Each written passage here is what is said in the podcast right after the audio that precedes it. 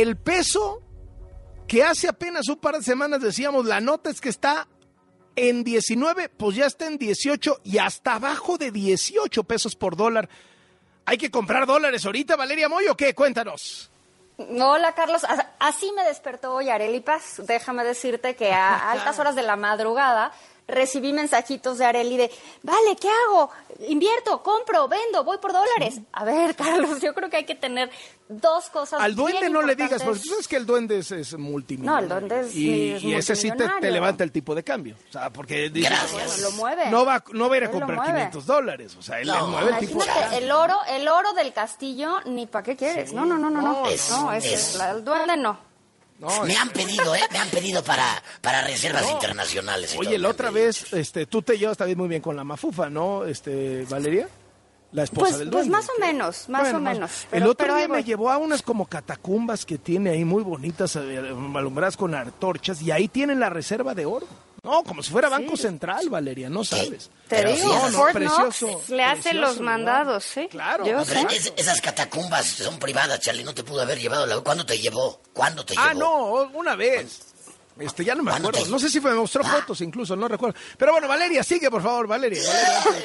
bueno, Carlos, el tipo de cambio está rondando ahorita ligeramente abajo de los 18 pesos por dólar. Está en 17.98 por ahí. Es una apreciación del peso mexicano de 0.7%.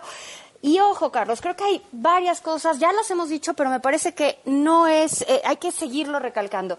México está pagando una tasa de interés en este momento muy alta, alrededor de 11,5%. Es decir, las personas que nos están escuchando, todos aquellos que les interese, pueden comprar, por ejemplo, CETES, que son instrumentos libres de riesgo, a una tasa de 11,5%. No es nada mal, casi 12% en algunos casos. O sea, no es nada mal. Y así como los mexicanos tenemos acceso a esos instrumentos, pues también los extranjeros, Carlos. Entonces tú imagínate un norteamericano que tiene fondos de inversión y que le pagan en Estados Unidos una tasa de interés de alrededor de 4% y que México en un instrumento similar, con riesgo similar, le paga 11,5%, pues México se vuelve una opción de inversión interesantísima. Entonces tenemos un diferencial de tasas muy grande que está ocasionando que el peso mexicano pues se vea como una moneda interesante y además pues sí se están alineando los astros en el sentido de que se está, además de todo, depreciando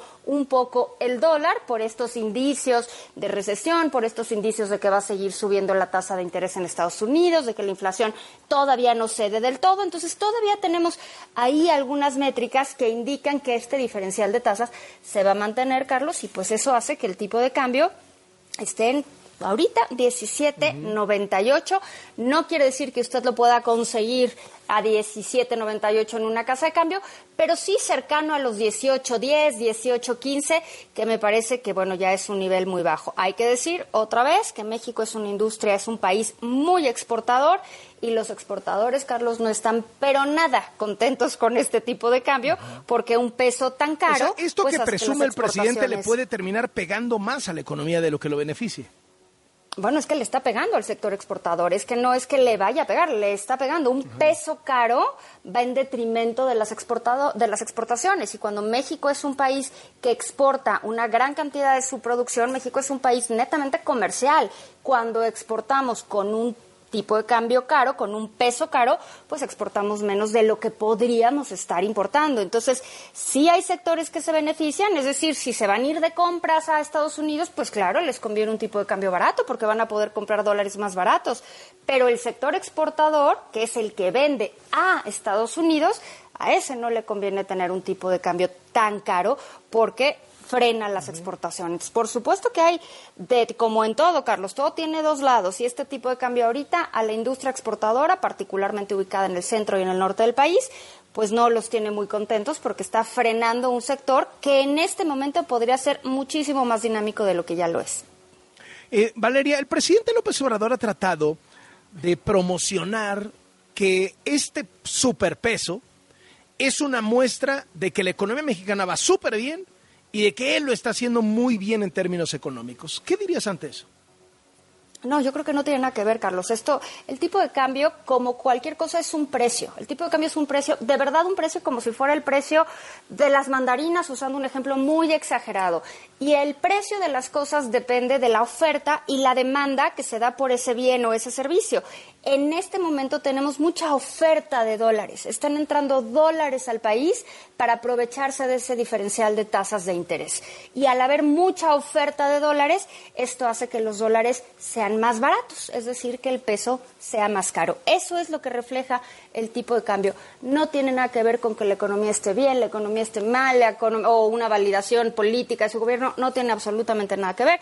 Esto es un precio definido básicamente por un diferencial de tasas de interés que existe en este momento de por arriba de 600 puntos base. Muchísimas gracias y estamos en contacto. Valeria, buen fin de semana. Gracias, Carlos. Hasta luego. Valeria Moy encabeza el Instituto Mexicano para la Competitividad, el INCO, y es comentarista financiera de este programa.